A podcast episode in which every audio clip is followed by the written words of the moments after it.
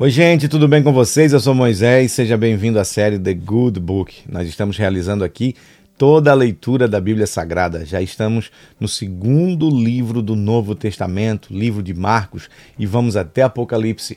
Quando completarmos o Novo Testamento, nós caminhamos lá para o Velho Testamento a partir do livro de Gênesis. Venha conosco, nos acompanhe. Não consegue nos assistir em vídeo? Nós também estamos nas plataformas de áudio Apple Podcast e também no Spotify. Você que ainda não está inscrito, por favor, inscreva-se no canal, ative as notificações, fique por dentro de tudo que a gente compartilha diariamente aqui para você. É muito bom ter você aqui. Nós estamos felizes por ver cada comentário, cada curtida, cada feedback que vocês nos enviam. Que Deus te abençoe, Deus abençoe a tua casa, Deus abençoe a tua vida e Deus também abençoe a tua família. Lembrando que a Bíblia que nós estamos utilizando para leitura é a Bíblia de estudo de John Wesley, da Sociedade Bíblica Brasileira. Vale muito a pena você adquirir essa Bíblia pela linguagem dela. Às vezes você lê um texto, não consegue compreender, tem que buscar outra literatura. Nesta Bíblia aqui você compreende, porque é bem contemporânea a linguagem, tá bom? Vamos lá, livro de Marcos. Abra sua Bíblia aí comigo, você que a tem, você que pode acompanhar comigo. Lembrando que lemos anteriormente o capítulo de número 3 com os títulos O Homem da Mão Ressequida, Jesus cura muitos à beira-mar, os doze apóstolos, Jesus e Beuzebu, a mãe e os irmãos de Jesus.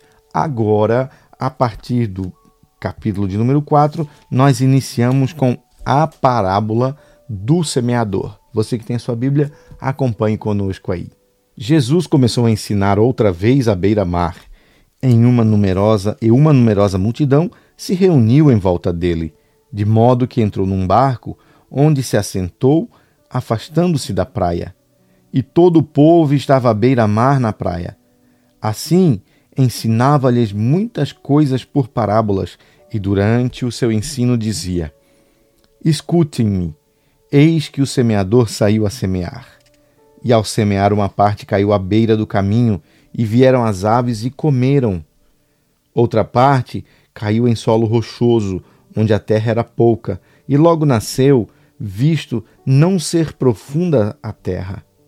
Saindo, porém, o sol a queimou porque não tinha raiz, secou-se. Outra parte caiu entre espinhos, e os espinhos cresceram e a sufocaram, e não deu fruto. Outra, enfim, caiu em boa terra e deu fruto, a semente brotou, cresceu e produziu a trinta e sessenta e a cem por um.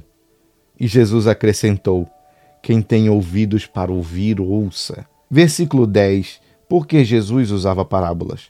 Quando Jesus ficou só, os que estavam junto dele com os doze começaram a lhe fazer perguntas a respeito das parábolas.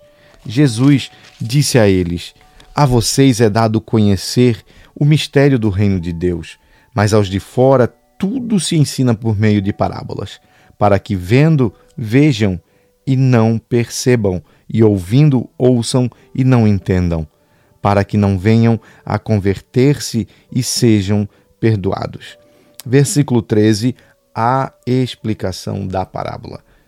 Então Jesus lhes perguntou: Se vocês não entenderam a parábola, por que não compreenderão todas as outras? O semeador semeia a palavra. Estes são os da beira do caminho, onde a palavra é semeada. Quando a ouvem, logo Satanás vem e tira a palavra semeada deles. E estes são os semeados em solo rochoso, os quais, ouvindo a palavra, logo a recebem com alegria, mas não têm raiz em si mesmo, sendo de pouca duração, quando chega a angústia ou a perseguição por causa da palavra, logo se escandalizam. Outros, os semeados entre espinhos, são os que ouvem a palavra, mas as preocupações desse mundo, a fascinação da riqueza e outras ambições aparecem e sufocam a palavra, e ela fica infrutífera. Os que foram semeados em boa terra são aqueles que ouvem a palavra e a recebem, frutificando a 30, a 60 e a 100 por um. Versículo 21 à luz. Jesus também lhes disse: Será que alguém traz uma lamparina para que seja colocada debaixo de um cesto ou de uma cama? Por acaso não a coloque em um lugar que ilumine bem? Porque não há nada oculto senão para ser manifesto, e nada escondido senão para ser revelado. Se alguém tem ouvidos para ouvir, ouça. Então lhes disse: Prestem bem atenção no que vocês ouvem. Com a medida com que tiverem medido, vocês serão medidos, e mais ainda lhes será acrescentado. Pois os que têm, ao que tem, mais será dado, e ao que não tem, ainda o que tem lhe será tirado. Versículo 26, a parábola da semente. Jesus disse ainda: O reino de Deus é como um homem que lança semente na terra. Ele dorme e acorda de noite e de dia. E a semente germina e cresce, sem que ele saiba como. A terra por si mesma frutifica primeiro. A terra por si mesma frutifica. Primeiro aparece a planta, depois a espiga, e por fim o grão cheio na espiga. E quando o fruto já está maduro, logo manda cortar com a foice, porque chegou a colheita. Versículo 30, a parábola do grão de mostarda. Disse mais: Com que poderemos comparar o reino de Deus? Ou com, a, ou com que parábola o apresentaremos?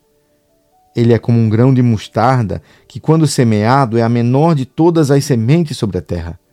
Mas, uma vez semeada, cresce e se torna maior do que todas as hortaliças cria ramos tão grandes que as aves do céu podem se aninhar à sua sombra. Versículo 33, o uso das parábolas. E com muitas parábolas semelhantes, Jesus lhes punha a palavra, conforme podiam compreendê-la, e sem parábolas não lhes falava. Tudo, porém, explicava em particular aos seus próprios discípulos. Versículo 35, Jesus acalma uma tempestade. Naquele dia, sendo já tarde, Jesus disse aos seus discípulos: Vamos passar para outra margem. E eles, despedindo a multidão, o levaram assim como estava, no barco, e outros barcos o seguiam. Ora, levantou-se grande temporal de vento e as ondas se arremessavam contra o barco, de modo que o mesmo já estava se enchendo de água. E Jesus estava na popa, dormindo sobre o travesseiro. Os discípulos o acordaram e disseram: Mestre, o Senhor não se importa que pereçamos? E ele, despertando, repreendeu o vento e disse ao mar: Acalme-se, fique quieto. O vento se aquietou e tudo ficou bem calmo. Então Jesus lhes perguntou: Por que vocês são tão medrosos? Como é que ainda não têm fé? E eles, possuindo de grande temor, diziam uns aos outros: Quem é este que até o vento e o mar lhe obedecem?